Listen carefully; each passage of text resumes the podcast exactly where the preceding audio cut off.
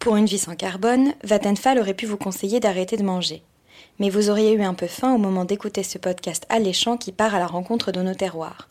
Vattenfall, qui souhaite contribuer à une vie sans énergie fossile pour les prochaines générations, aurait aussi pu vous conseiller de débrancher votre chargeur de smartphone. Mais vous n'auriez peut-être pas eu suffisamment de batterie pour écouter l'histoire de ces producteurs passionnés. Alors Vattenfall, le leader suédois de l'énergie, vous propose une électricité 12% moins chère et neutre en carbone et de sponsoriser les premiers épisodes de ce nouveau podcast Géo, avec gourmandise. Une chose qui n'a jamais été évidente, euh, c'est les filles dans le monde de la mer. Hein, les filles dans le monde de la mer, euh, on n'en parlait même pas. Les filles portaient malheur à bord des bateaux. Enfin, il y avait toutes sortes de, légendes, de, de non-dits, de, enfin, plein, plein de trucs qui faisaient que les femmes n'allaient pas en mer. Je m'appelle Chloé et depuis toute petite, j'aime qu'on me raconte des histoires. La gastronomie est une des plus belles histoires françaises. Une histoire de famille et de tradition. Une histoire de recommencement. Pour Géo, je vais à la rencontre de ceux qui font la variété du terroir français, de ceux qui portent au quotidien la fierté de leur région. Car la meilleure façon de raconter la gastronomie française, c'est encore d'écouter ceux qui la font, ceux qui l'aiment, ceux qui la réinventent au quotidien. In the Food for Love, un podcast Géo. Épisode 4, Scarlett Lecor, la marin-pêcheur qui aimait les algues. Aujourd'hui, j'ai rendez-vous avec Scarlett Lecor, marin-pêcheur et algocultrice, dans son atelier du Guilvinec, dans le pays Bigoudin, en Bretagne.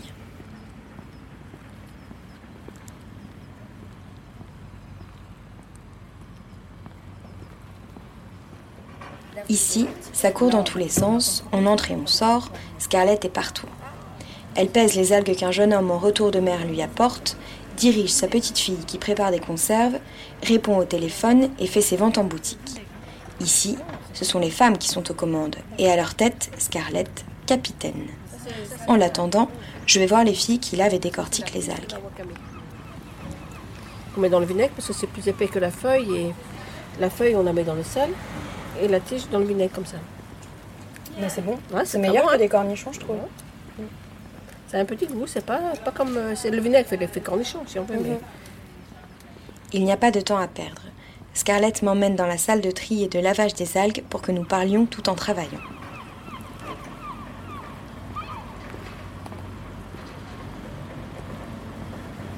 Je m'appelle Scarlett Lecor, je suis patron pêcheur au Guilvinec seul en mer depuis 1983. Je cultive aussi des algues en pleine mer depuis 1992. Je récolte des algues depuis que je sais marcher et je vais en mer depuis l'âge de 10 ans.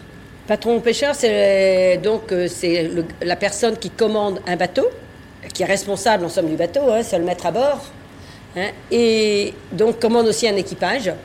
Et si on est patron pêcheur et qu'on est seul en mer, on est patron pêcheur mécanicien. Moi, je suis patron pêcheur mécanicien, matelot mécanicien. Hein, je fais, j'ai fait toutes les fonctions parce que quand on est seul, on a toutes les fonctions parce qu'on doit aussi bien s'occuper du moteur que s'occuper de la passerelle, conduire le bateau sur les endroits de pêche et tout ça, en respectant aussi les réglementations maritimes et les bonnes coutumes, euh, ce qui est donc euh, les, les, règles de barre et tout ça de la navigation.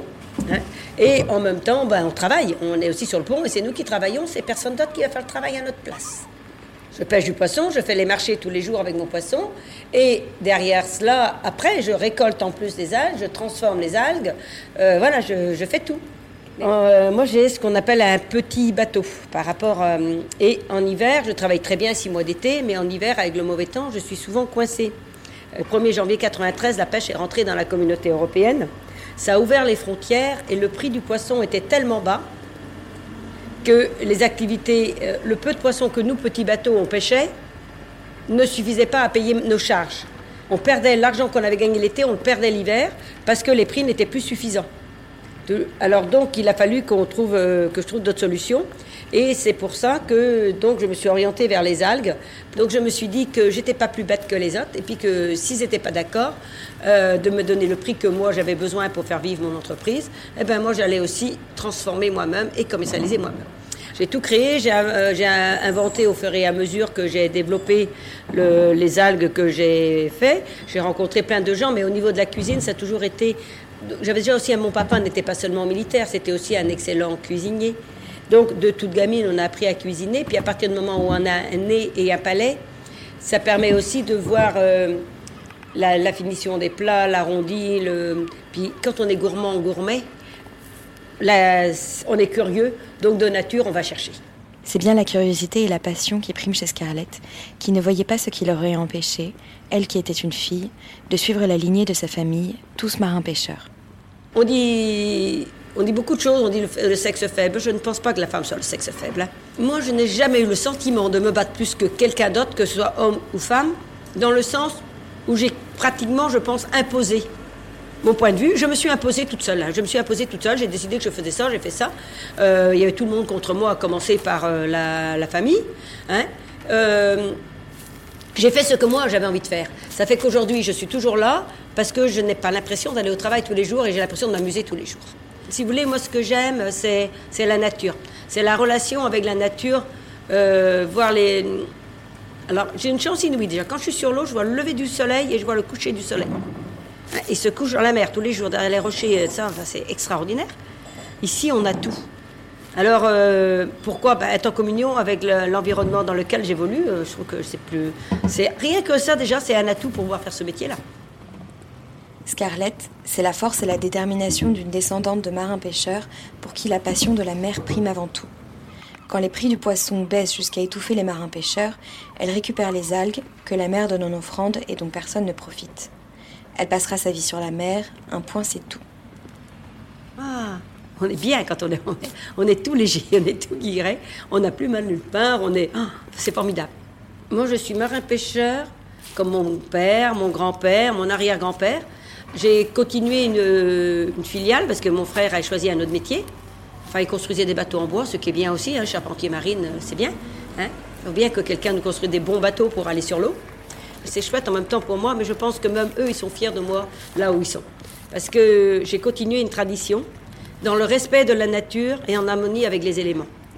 Parce que moi, euh, j'ai toujours dit, la mer, même la mer va nous respecter si nous, on la respecte. C'est quand je pêche, eh ben, par exemple, dans mes filets, euh, ne pas... Donc tout ce qui n'a pas la taille, qui est vivant, que je peux remettre à l'eau, je remets à l'eau. Tout ce qui est n'est pas euh, que je peux malheureusement euh, pas faire autrement, que ce sera les transformer pour créer des produits et ça va rentrer aussi dans l'alimentation. C'est ne rien jeter en mer, ne rien jeter sous toutes ses formes en mer, qui ne soit pas quelque chose que l'océan peut arriver à, transformer et à redonner en bon. Ça me, ça me dépasse qu'on puisse jeter à, quelque chose dans la mer comme ça. Quoi. Bon, pour moi, c'est, ça, c'est un état d'esprit, ça m'horripile même, pour dire, ouais, ça m'horripile. Aujourd'hui, le gros problème de la, de la société et des gens, c'est qu'on ne va plus assez dehors. Alors, le fait d'être dehors, comme moi je suis, avec, euh, quand je vais récolter les algues, quand je suis en mer, hein, eh ben, ça nous recharge en énergie, ça nous donne une pêche d'enfer. Hein, et donc, et tout ça, après, on l'entretient aussi avec notre alimentation. Les algues, c'est l'origine de notre vie.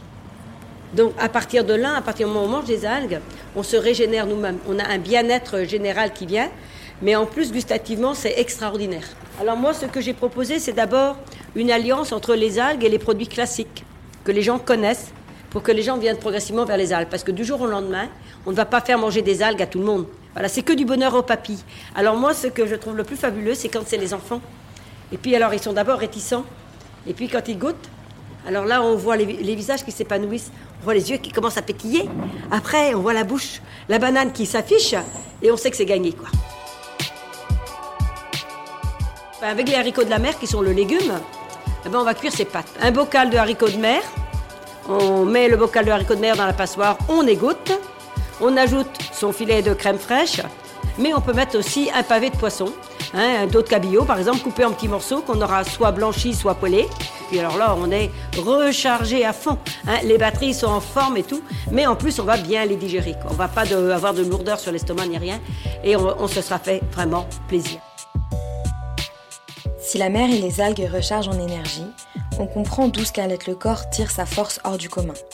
Scarlett aime les algues parce qu'elles proviennent de la mer, à qui elle voue une passion sans faille. Elle me confie qu'elle a peur pour la mer. Il a fait trop chaud cet été et les rochers se sont couverts de mousse. À ceux qui tentaient de les nettoyer, elle répliquait que la mer se protégeait, que personne n'y comprenait rien. Mère nature comme modèle, Scarlett comme incarnation de la mer, de sa force et de son amour violent. Merci d'avoir écouté ce nouvel épisode. Vous aussi, en commentaire, racontez-nous vos plus belles histoires autour du terroir français et soufflez-nous les noms de potentielles prochaines rencontres. Enfin, n'hésitez pas à noter ce podcast sur votre application préférée et à en parler autour de vous. Très vite.